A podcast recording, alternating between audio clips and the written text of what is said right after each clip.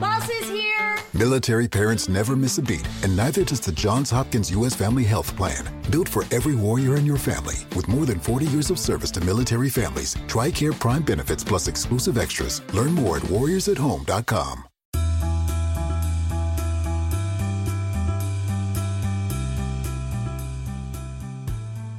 Hola amigos, ¿cómo están? Como parte de Circum 2022, el evento presencial para 250 personas que desde mi punto de vista fue el mejor para emprendedores y finanzas personales, pues hemos grabado otro conversatorio aparte del de Daniel, que ya lo publicamos. Este es con Jimena y con Francisco, Jimena Delgado y Francisco Sierra Alta, ambos emprendedores, creadores de contenido, amigos míos y personas que yo admiro muchísimo. Así que espero que disfruten mucho este episodio y ya saben, si es que quieren venir al siguiente evento presencial, va a ser en mayo del 2023, tienen que escribirme por Instagram al, al Instagram que tengo que es Arens Cristian o Invertir Joven. Así que ahí vamos a darles toda la información apenas la tengamos. Empezamos.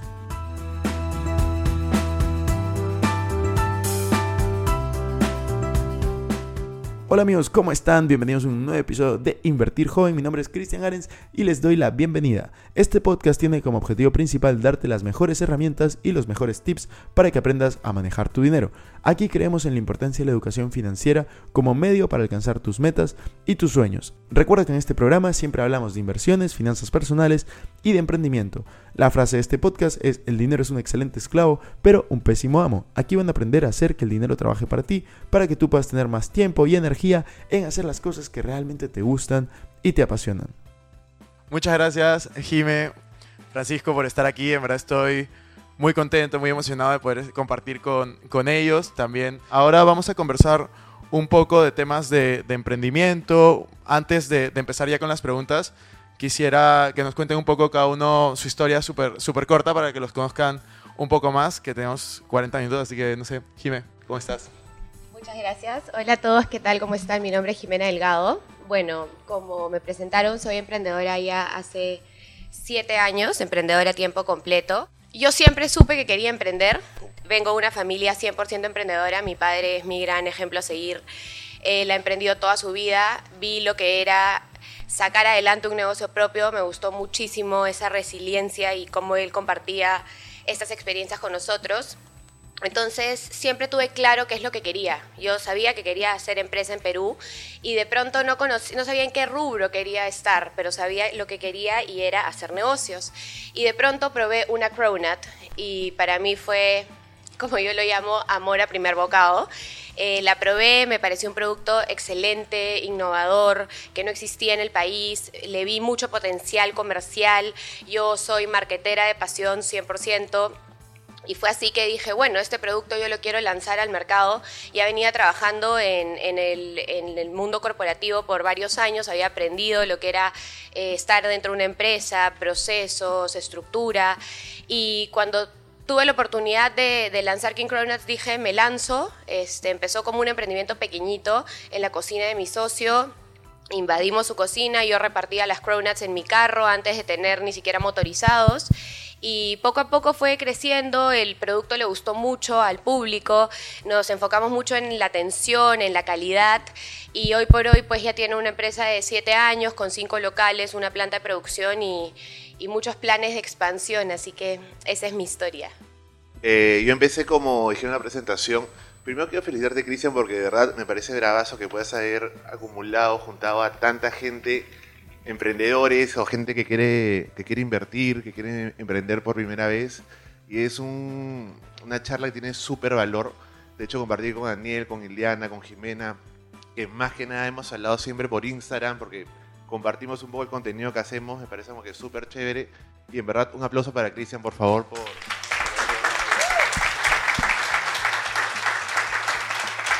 Eh, volviendo a, cómo empecé, yo empiezo en el mundo de, las fiestas, a los 15 años vendiendo entradas, siendo promotor un poco. Eh, después de eso ingreso a Oceánica, porque el mismo dueño de Oceánica tenía la discoteca Noctambur que quedaba en Barranco. Oceánica empezó como un restaurante tipo cevichería, tenían la misma carta de pescados capitales.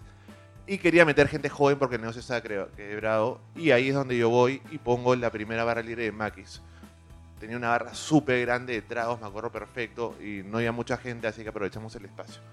después de unos años yo me quedé con la idea de poner un restaurante que tuviera una temática más juvenil, media rockera, para que la gente que fuera a comer sushi eh, no tuviera que pagar tanto. En ese, en ese momento estaba quien, estaba Hanso, había algún Edo por ahí, y bueno, eran restaurantes mucho más caros de los del promedio. Y quería entrar con el, un concepto distinto de, o sea, buscando el público joven, informal, que puede ir con sus patas después de jugar una pichanga o después de estudiar en universidad y pasarla bien en un restaurante tranquilo con un precio accesible, ¿no? Y bueno, así empezó Rollstar. Este, fuimos líderes en barra libre durante tres años antes de pandemia y luego venimos siendo ya dos años seguidos líderes en la categoría sushi en Rappi y en Pedidos Ya. Buenísimo, increíble la, la historia. Y ahora quería entrar un poco más al tema de emprendimiento, preguntándoles cómo es que ustedes, por ejemplo, mitigan los riesgos en, en su emprendimiento. O sea, ¿cómo haces? Hay mucho riesgo al momento de emprender. ¿Cómo haces para achicar esos riesgos y que tu negocio siga adelante, no? Bueno, algo que para mí es súper interesante y de hecho Dani que ha estado acá y Liana que han estado acá han hablado de cómo crearon ellos una marca y parte, lo más importante para mí el éxito de sus negocios es cómo lograron resolver un problema en la vida de sus clientes, ¿no? Y yo creo que por ahí cuando uno decide crear un negocio, decide poner, eh, lanzar, lanzar la idea del mercado, tiene que estar seguro de que estás aportando una solución, estás solucionando un problema en la vida de alguien. En el caso de Dani, esta app de cambio que ya no tienes que salir a la calle, ya no tienes que, arriesgarte, el tipo de cambio es bueno, lo haces todo por digital. En el caso de Iliana, darle a las mujeres comodidad, ¿no? Entonces, siempre creo que debes partir por eso, pero lo más importante cuando ponemos un negocio es siempre validar. Validemos nuestra idea de negocio con el público, validemos que realmente es escalable, validemos que las personas estén encontrando valor en lo que nosotros ofrecemos, validemos que nuestro cliente y el segmento al que nos estamos dirigiendo es el correcto, porque muchas veces los emprendedores empezamos un poco así sobre la marcha, ¿no? Entonces vamos avanzando, ya, esta es nuestra idea, a nosotros nos gusta, eh, lo probamos con nuestra familia, con nuestros amigos. Ellos la mayoría de veces nos van a decir, ay, sí, está muy lindo, me encanta, lo máximo, pero realmente has hecho un producto mínimo viable, es decir, un piloto para probarlo en el mercado, probarlo con tu potencial cliente y ver que realmente estás generando valor. Eh, realmente has hablado con todos los distintos segmentos que les podría interesar tu producto y has validado, ok, aquí es, porque otro error muy grande es decir, no, me dirijo a todos. Me dirijo a todos los que les gustan los postres. Me dirijo a todos los que les gustan los sushi. No, o sea, Francisco, tú tenías una idea clara, ¿no? Jóvenes que les gusta el rock, que quieran ir a pagar un poco menos, este, que no quieran un ambiente tan tenso, que es como empezó tu, tu Sushi. Y de hecho, todo el público que va es parecidísimo, es muy homogéneo y has validado que lo que ellos quieren es justamente estas ideas de pagar menos, estas ideas de tener un ambiente cómodo. Entonces creo que lo más importante para nosotros siempre es validar. No hagamos las cosas porque nosotros creemos que es lo correcto o porque así nos parece o así nos gusta. Hay que tener objetivos claros, hay que medir. Lo que no se mide no se mejora. Si tú no sabes cuáles son tus indicadores, no sé, de fidelización de clientes, de recompra, eh, de atención, cómo se sienten las personas contigo. Entonces va a ser muy difícil que mejores constantemente y yo creo que todos aquí hablamos de mejora continua siempre. Si tú no estás dispuesto a mejorar, a medir y a constantemente generar un cambio para potenciar tu negocio, lo más probable es que puedas fallar en el camino y, sentirte frustrado por esto. Entonces, validar y medir siempre, ¿no? Y estoy totalmente de acuerdo con lo que dice Jimé. Y sumado a eso de ahí, yo creo que también es importante estar abierto al cambio y a la adaptación cada mes, cada tres meses ver y estudiar qué hace tu competencia siempre. Yo de hecho pido todos los meses cuando tengo reunión con todas las gerencias de, de Rollstar, por lo menos seis o ocho marcas de sushi para ver cuánto se demoran, cómo llegan, qué cosas nuevas están haciendo. Yo soy community manager de todas mis marcas. De hecho, por eso siempre ando con dos teléfonos porque yo estoy todo el día pegado al teléfono. Como seguramente muchos de ustedes viendo cada mensaje, viendo qué puedo mejorar, seguro algunos han creado cuentas falsas para hacer su competencia también. O sea, es normal. Todos lo hemos hecho alguna vez. Este, de hecho, a mí me han bloqueado varias de mis competencias y yo conozco los dueños y sé que me siguen. Es como que ya.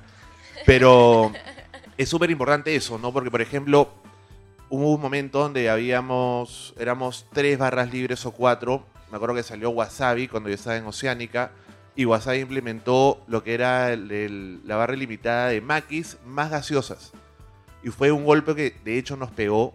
Eh, el dueño de Oceánica estaba reacio, decía, está demasiado lejos, no, no va a impactar. Y al final sí impactó, sí impactó en ventas. Reaccionamos un poco tarde, pero le agregamos, me acuerdo, el yakimeshi, que era la entrada, que, era, que es un arroz. Y busqué poner algo más, ¿no? Un maqui diferenciado, otra cosa nueva, agregar siempre algo más de valor, algo innovador, para que el producto sea interesante, para que lo vuelvan a consumir, lo prueben. Y al probarlo por ahí no era el mejor maqui que habíamos sacado, pero estaba acompañado de los maquis de siempre, con una mejor propuesta, y eso llamaba la atención de nuestros anteriores clientes y otros nuevos que queríamos alcanzar. En el caso de Rollstar, metimos en la barra libre eh, las alitas. Las alitas tienen otro nombre y lo creé como una empresa nueva, que es Wings Club, que mucha gente no lo relaciona con que también es del, del grupo, pero siempre es como que, ya, ¿qué cosa nueva puedo sacar? ¿Cómo puedo innovar? ¿Cómo puedo mejorar lo que ya tengo? Y siempre estudien a su competencia, porque en verdad uno puede ser muy innovador, puede creer que sabe mucho, pero siempre hay alguien que sabe un poquito más que tú, que ya hizo un estudio mejor realizado que el tuyo. Y, y hablando de estudios, que también un punto clave, que en los workshops hablo un montón de eso, es el estudio de mercado. Porque el estudio de mercado eh, tiene que ser algo totalmente real, como dice Jime, yendo a tu público, buscando ese nicho y, y pidiendo todas las críticas posibles. Los comentarios en buena onda no sirven en esos momentos. Tú necesitas que te destruyan y que digan todo lo que está mal en tu producto o todo lo que tiene mejor tu competencia para que tú lo puedas mejorar. Así que por ahí va un poco mi idea.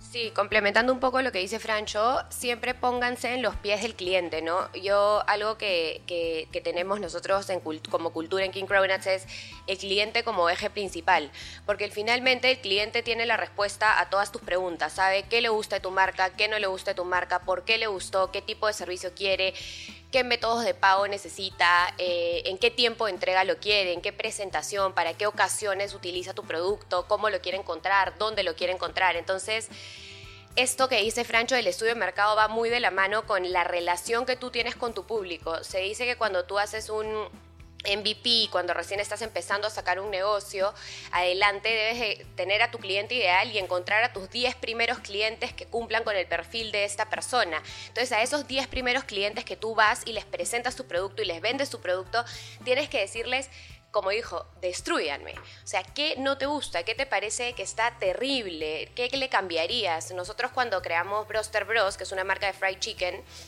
hicimos esto. Ni siquiera existía la marca Broster Bros. Pusimos un Instagram que se llamaba Un Pollo Nuevo, literal, porque no teníamos ni, ni marca ni nada. Y lo que hicimos es, a quién le gusta el fried chicken y a todos los que les guste el pollo frito, queremos hacer pequeñas fines de semana de ventas donde vamos a vender 30 combos, pero barato, mucho más barato de lo que va a costar en la vida real, pero con la finalidad de que me des todo tu feedback.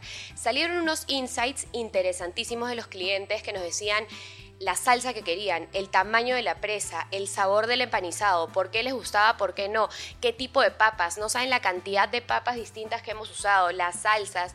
Entonces, creo que uno en ese proceso de acercarse a su cliente y de realmente escucharlo y de entender es donde forma un producto mucho más acorde a lo que quiere el mercado y por ende cuando sales el riesgo es mucho menor, ¿no? Y ahora lo que yo quería también comentar un poco es, los dos tienen empresas que obviamente tienen que llegar a ciertos niveles de venta y al final, ¿cómo es que ustedes pueden llegar a esos niveles? O sea, ¿qué estrategias usan para llegar a esos niveles de venta? ¿Cómo hacen cuando, cuando no llegan? ¿Qué contingencias pueden tener y, y demás? A ver, yo no pongo metas de venta directamente a los administradores, este, que son como que los líderes de cada grupo. Me parece súper interesante lo que hablaba hace un rato Daniel sobre la cuota de venta y la pregunta que hicieron y si tenían que ser presencial o no presencial. Hay demasiados factores dependiendo del rubro. O sea, he tenido cafetería, barbería, eh, estoy metido en carros, los restaurantes, y creo que cada escenario es, es muy distinto. Yo sí me preocupo, por ejemplo, de estar liderando la categoría en- que, que a mí me importa, que sushi, por ejemplo, en Rappi, y todos los meses tengo una reunión en Rappi y cada semana voy preguntando cómo va la categoría y me preocupa siempre estar como que, no sé, cinco puntos arriba del segundo puesto, para saber cómo se están moviendo, ¿no? Porque a veces hay caídas en el mercado que tú tienes una semana que revientas ventas y todo es espectacular y viene una semana de bajón o dos semanas que tú dices, oye, pero ¿qué fue? O sea, ¿qué, ¿en qué me estoy equivocando? Pero cuando volteo a ver la categoría y veo que si yo he caído dos puntos, ellos han caído cuatro o tres, yo ya me quedo un poco más tranquilo, ¿no? Entonces, yo sí que encabezo todo el área de marketing y publicidad. Soy quien ve y quien estudia los números siempre. Y veo, como comentaba hace un rato, qué es lo que está haciendo mi competencia, qué está funcionando en otros lados. Eh, los aliados que vienen a hacer rap y pedidos ya no te dicen quién es tu competidor que está cercano, no te dan nombres, pero si tú estás muy metido en la operación, sabes qué está funcionando en otros lados y de esa manera es como que ya, ok, siempre estoy alerta y si hay una caída eh, mía que no está acorde a la caída de la categoría, ahí digo, ah, no, las huevas. Es como que ahí sí, pero ahí voy a estudiar 10 veces más para ver en qué estoy fallando, qué puedo mejorar. Y de nuevo, no es como que seguir estudiando en el día a día cómo se comporta tu mercado para alcanzar siempre esa cuota de venta esa, o ese margen que tú quieres mantener por encima del segundo puesto, en, mi caso, pero por el tema del delivery, ¿no? que es donde yo estoy más enfocado ahorita. Yo antes era como que ya full barra libre, cinco locales de barra libre. Empezó la pandemia, cambió toda la operación. A mí me. O sea, de hecho, yo creo que en verdad el margen de utilidad que se puede sacar en delivery es mayor que en una barra libre, ya que en hacer un buffet. Entonces, me interesa mucho más a mí meterme ahora en, la, en el delivery. He descuidado un poco, no he descuidado, he cerrado dos locales que eran abiertos al público para dedicarlos 100% al, al delivery. Entonces, yo quería atacar ahora a Miraflores, San Isidro, agarrarme con Edo, y en eso estoy yo como que súper concentrado y es como que ya, ok, por acá me tengo que mover y esa es ahora mi, mi objetivo, ¿no? Como que ir ganando mes a mes un mayor porcentaje de esos distritos que son los que más me importan ahora tener presencia. Bueno, en mi caso, eh, nosotros sí ponemos metas de ventas eh, a cada tienda. De hecho, eh, nos definimos mucho según el, histórico. Cuando tenemos reuniones de directorio, definimos cuál es el crecimiento que queremos, ya sea semestralmente o anualmente en las ventas. Em, ¿Por qué si lo hacemos? Porque he detectado desde que se hace, hay un, obviamente con incentivos, ¿no? A todo el equipo, no solo los administradores, hay bonos para todos los colaboradores a nivel cocina, a nivel atención, porque en nuestro rubro particularmente la atención, el boca a boca, el que el servicio sea excelente es lo que finalmente va marcando la pauta y hace que lleguen más clientes, que nos pongan en la mira, que nos ofrezcan abrir en otros centros comerciales y demás. Entonces, tenemos un programa bien, eh, bien intenso de eh, Mystery Shopper, que es cliente incógnito. No solamente medimos las, las ventas a las que llega, sino medimos ciertos indicadores como cómo están nuestras encuestas de satisfacción del cliente, el puntaje obtenido en las visitas de cliente incógnito a las tiendas, eh, cómo va el ticket promedio de cada tienda, no solo el ticket promedio, sino la cantidad de tickets vendidos, porque sabemos que en tienda los administradores y el equipo de atención son los encargados del ticket promedio, pero la cantidad de tickets somos encargados del área comercial, ¿no? De mandar más clientes, de estar, no sé, haciendo campañas más grandes. Una de las formas que, que llegamos a las metas es que constantemente con el equipo comercial estamos haciendo lluvia de ideas mes a mes de qué son las cosas que podemos implementar eh, para, para, seguir creciendo, para generar un mayor awareness, para que nos conozcan más personas en el mercado. Por ejemplo, tenemos campañas con influencers ya marcadas, hemos contratado una persona eh, especialista en PR que se encarga de que salgamos en, en ciertos medios, en ciertos lugares que, que, son importantes también a nivel negocio. Nosotros estamos eh, evaluando el formato franquicia, entonces también es muy importante a nivel negocios y economía que sepan que King Cronuts tiene esta posibilidad. Entonces, nada, básicamente indicadores, en verdad, conocer mucho nuestro embudo de conversión, qué tipo de cliente le gusta, cómo fidelizamos al cliente, tenemos eh, programas de recompra, eh, te premiamos con tus compras con puntos para que puedas canjear productos gratis, también tenemos programas de embajadores, donde si traes a clientes con tus códigos, ya seas una persona natural, un cliente de siempre, también te damos un tipo de recompensa. Entonces, eso es un poco las ideas que vamos teniendo según las metas de venta que nos ponemos mes a mes, ¿no? Genial. Y ahora lo que yo quería un poco que compartan, aprovechando que los dos están aquí y que los dos en verdad tienen una experiencia eh, dentro de un mismo rubro, pero distinta al final, es cuáles creen que son sus principales aprendizajes dentro de estos años que llevan como emprendedores y también como, como creadores de contenido, porque al final es como la doble parte de emprender, crear contenido. Los dos crean contenido de manera muy distinta, los sigo a los dos, me encantan los dos, pero cuéntenos un poco sus aprendizajes. A ver, eh, yo he aprendido a rodearme de personas que saben muchísimo más que yo. Eh, creo que eso ha sido lo más importante para mí desde que entraron socios a la empresa que tienen perfiles totalmente distintos, que son mayores que yo.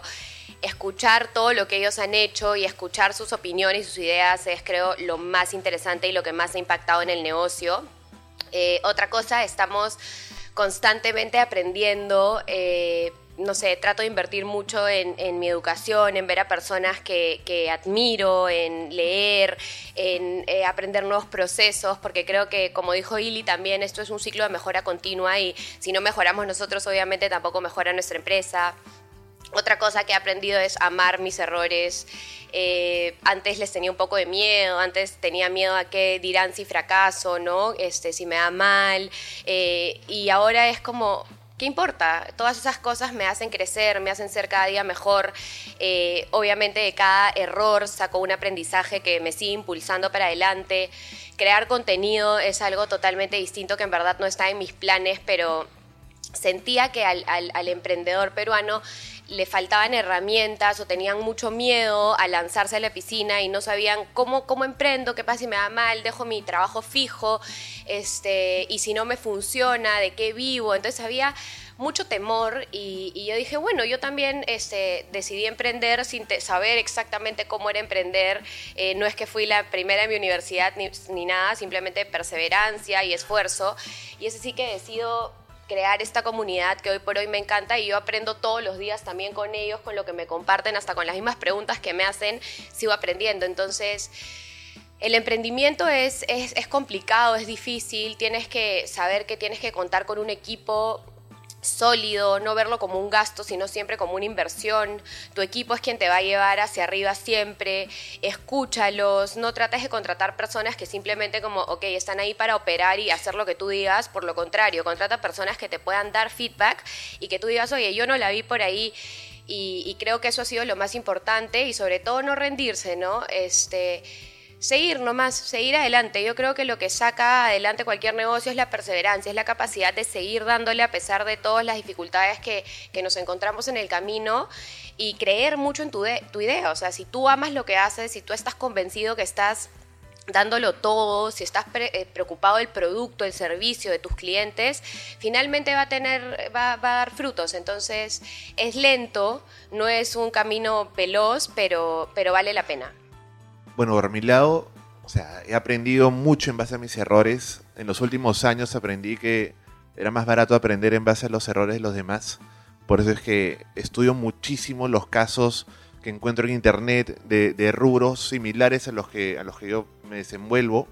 Por eso es que me parece tan paja este tipo de charlas y estar tan atento escuchando a Daniel, escuchando a Ileana también, porque es como que está igual de afanado que seguramente ustedes al escuchar y al identificarse en un montón de escenarios por los cuales ellos ya han pasado, yo ya he pasado, es como que si yo hubiera tenido toda esa información a la mano, la que ahora encuentro en internet, hace mi casa a las 4 de la mañana viendo charlas y todo, porque creo que hay demasiado contenido de valor ahí, es este, creo que es un aprendizaje siempre que está ahí, está a nuestra disposición, es gratis, de hecho hay workshops que ya se tienen que pagar, o charlas que me parecen súper caras como la de hoy día, que este... no, mentira creo que, creo que ese tipo de, situaciones, claro. O sea, y me acuerdo cuando, cuando Jimena también empezaba, de hecho, el primer invitado de Jimena fui yo. Claro, y le dije, a ver, este tipo de contenido es el que hay que difundir muchísimo más. De hecho, Perú es uno de los países de Latinoamérica con mayor cantidad de emprendedores. Y los que no son emprendedores están pensando en poner un negocio.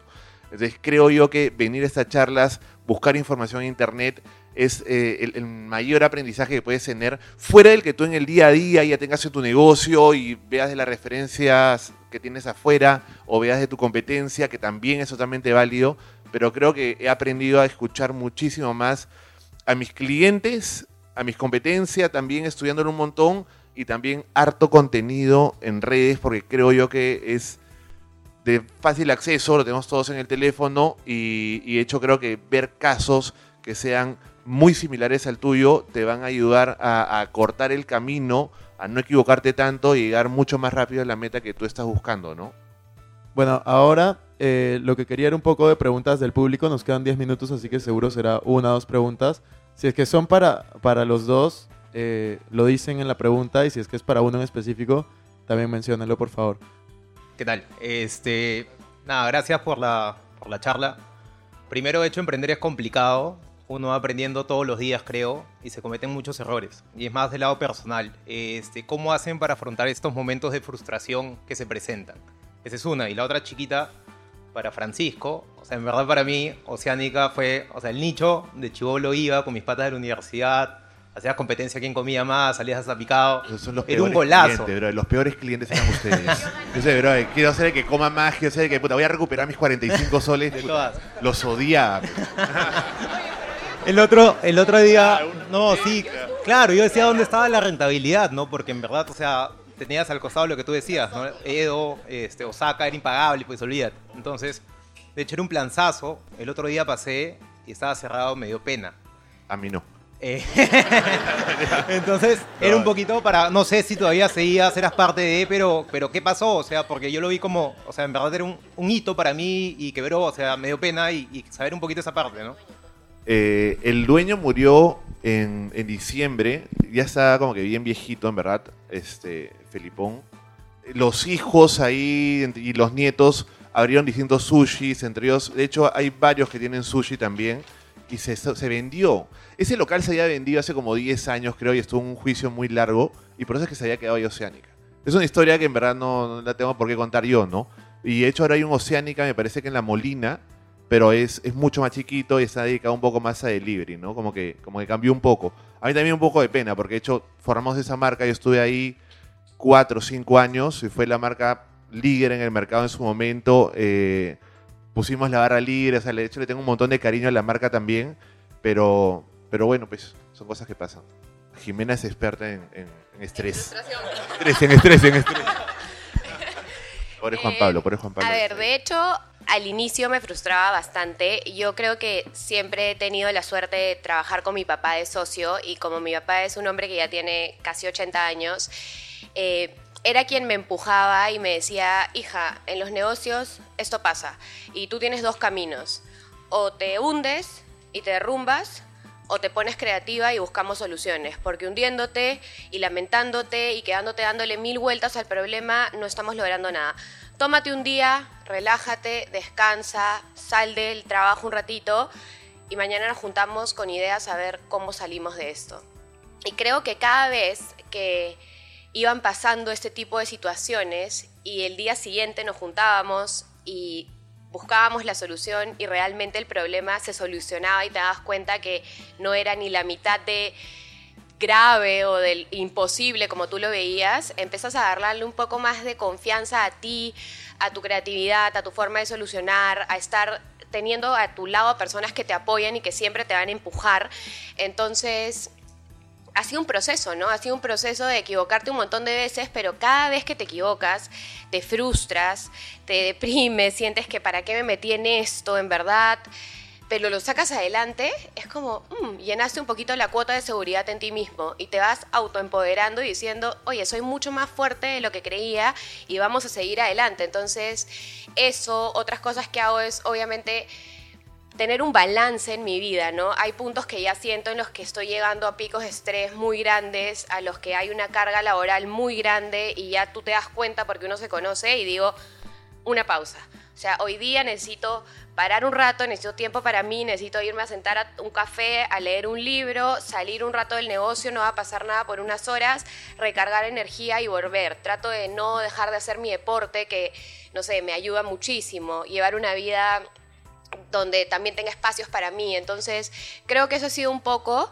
Y le vas agarrando el gusto, no sé si el gusto, pero la confianza a que, ya, ok, esto ya me pasó antes, ya me sentí así antes, ya lo solucioné, no pasó nada, no morí en el camino, sigo. Y, y esa es un poco mi forma ahora de ver la vida, ¿no? No me quedo mucho en el problema ni en, ni en la frustración, sino trato de darle la vuelta a, los- a la situación y, y sacarlo adelante.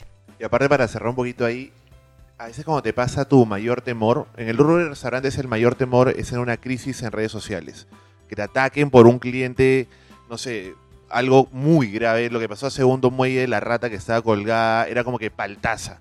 Y yo dije, murieron. Y en verdad no, sus ventas cayeron durante cuatro o cinco meses, hicieron buenas campañas, arreglaron su imagen, limpiaron su imagen, de hecho, y sus locales. No, mentira. En verdad yo creo, yo creo que hasta eso ahí estuvo hasta sembrado, en verdad. Yo creo que es muy difícil, pero bueno, ese es otro tema. Pero cuando te pasa, cuando te pasan estas cosas, te das cuenta que ese es tu mayor temor. No es tan grave como tú te lo has imaginado siempre. O he tenido problemas, me acuerdo que en el local de La Molina, eh, cerré el local de un día al otro porque había descubierto que me estaban robando los trabajadores, amarrados con un proveedor y con el administrador. Y en verdad estaban muchos involucrados y decidí sacar a todos. En verdad es una salida súper drástica, nunca la había tenido. Y lo primero que me decían lo- ellos mismos es, hasta fin de mes, ¿cómo vas a cerrar? Bla, bla. Y yo decía, tengo que cerrarlo. Y antes nunca me había planteado yo en ese escenario. Y cuando lo hice, de los otros locales, que por suerte ya tenía, creo que dos más, los mismos chicos me decían, tranquilo, te vamos a apoyar.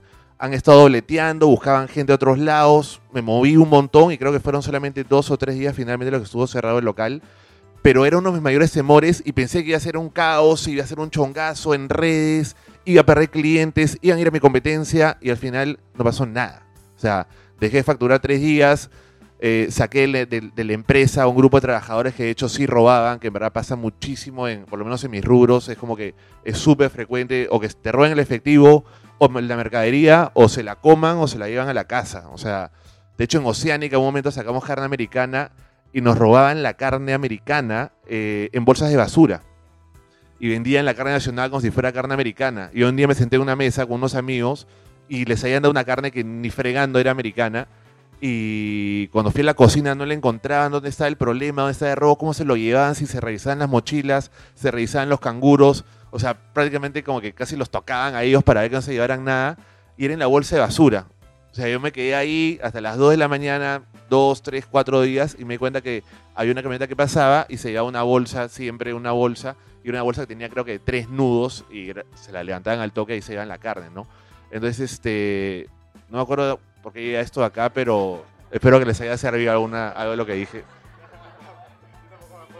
A ver, primero todo parte de la capacitación constante, ¿no? Eso es un básico. Tú tienes que tener un manual de procesos de atención este, con los, los do's y los don'ts, o sea, qué cosas están permitidas, qué se debe hacer y qué no. ¿Cuál es la experiencia que quieres encontrar tú para tu cliente? Porque no solo parte es de qué le dice la, manicurista cuando le está haciendo las uñas, sino desde que si llegó y le dieron la opción de te ofrezco un café, un agua, quieres algo de tomar, que el sillón sea cómodo donde ellos se sientan, eh, que vean que el proceso es, es- es limpio, ¿no? Que les guste, que cuando estén las personas ahí sean personas amables, educadas. Entonces tú tienes que tener claro desde el minuto que el cliente decide elegirte a ti para ir a tu salón, ¿qué es lo que quieres que sienta desde que cruza la puerta? Música, aroma, este, colores, eh, qué le va a conversar, le van a ofrecer algo de tomar o no, le van a dar una tarjetita para que con cada 10 visitas acumule una, una manicure gratis luego.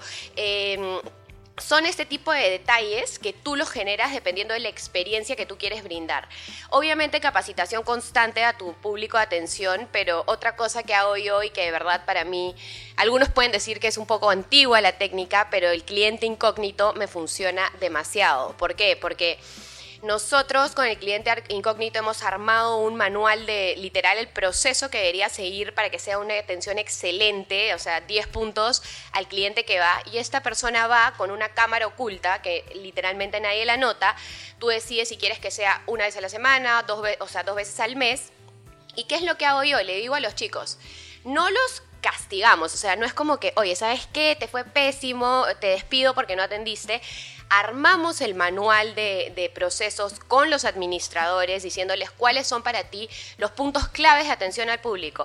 ¿Qué cosa debe ser? ¿Cómo te deben recibir? ¿Cómo debe ser la bienvenida? Eh, si te tiene que sonreír con los ojos por la mascarilla, etcétera, etcétera. Entonces, los administradores llevan este manual a su equipo y los capacitan. Miren chicos, vamos a empezar programa de cliente incógnito.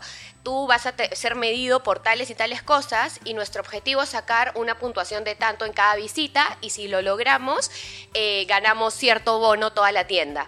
Entonces obviamente los chicos están incentivados porque tienen un bono y al mismo tiempo nosotros podemos ver constantemente cómo está haciendo. O sea, si tú vieras los primeros videos de cliente incógnito en mis tiendas que yo ya no puedo estar en las cinco tiendas, obviamente, y tú crees que todo es maravilloso porque tú has capacitado a todo el mundo, entonces, ¿por qué no estarían haciendo lo que tú has hecho?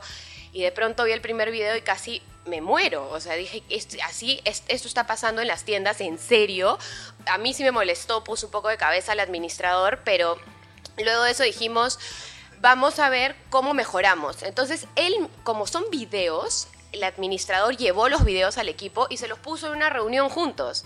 Ellos mismos estaban avergonzados porque decían, ¿a ti te gustaría que te atiendan así cuando tú llegas a un local? No. ¿A ti te gustaría que te hayan ofrecido la carta así? ¿Cómo sentiste que te re- retiraron los cubiertos? ¿Tú sientes que tú, vale la pena la plata que tú estás pagando por esa experiencia para que te hicieran así? No.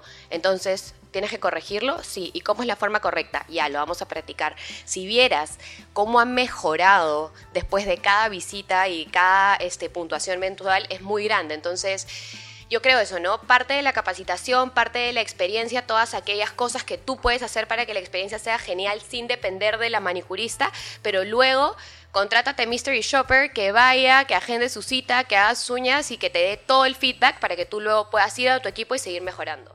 Eh, pa- para complementar así, al toque nada más lo que dijo Jimé, a mí me sirvió, yo tenía una barbería antes con, con Huguito y mandé a un cliente, porque yo creía que me robaban de alguna manera también, y siempre pienso mal, ¿ya?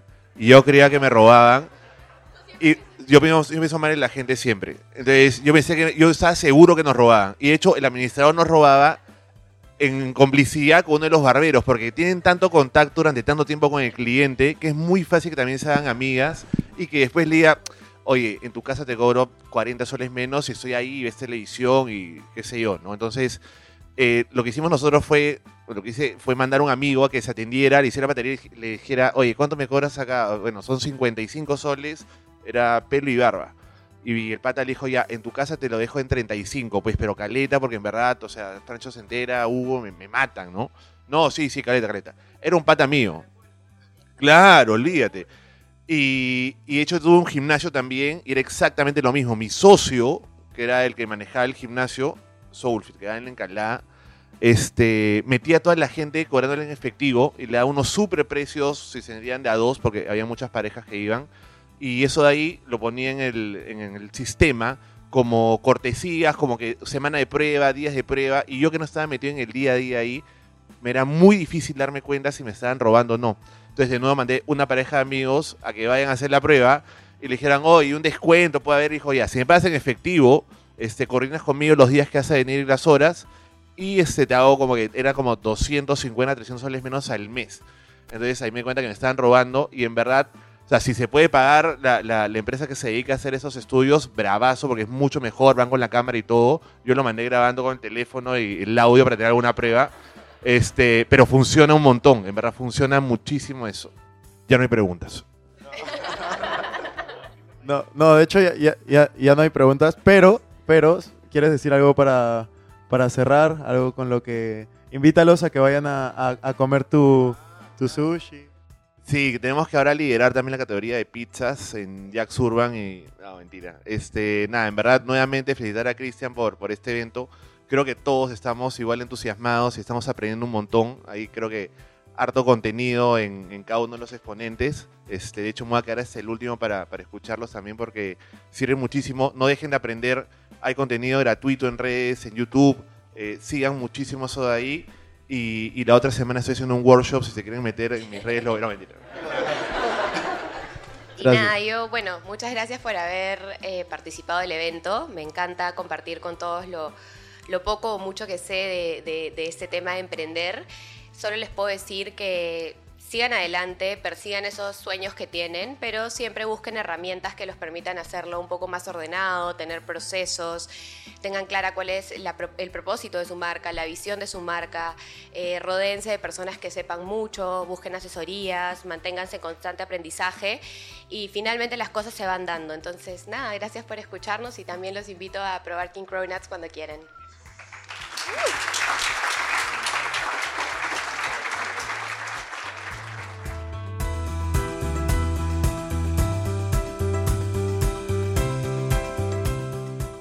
Bueno amigos, eso fue todo por este episodio. No me quiero ir sin antes invitarte a que te suscribas a mi canal de YouTube. Me puedes encontrar como Cristian Arens. También de que me sigas en Instagram y TikTok como Arens Cristian y que te unas a los grupos gratuitos que van a estar en la descripción. No te olvides también visitar nuestra página web invertirjoven.com donde encontrarás artículos de finanzas personales, inversiones y emprendimiento. Si nos estás escuchando desde Spotify, no olvides ponerle follow para no perderte ningún episodio. Y si estás en iTunes, ponle 5 estrellas y deja tu comentario. Sería genial que puedas compartir este episodio para ayudar a más personas. Gracias por estar aquí, conmigo es hasta la próxima semana y recuerda que la frase de este programa es el dinero es un excelente esclavo, pero un pésimo amo. Hasta la próxima.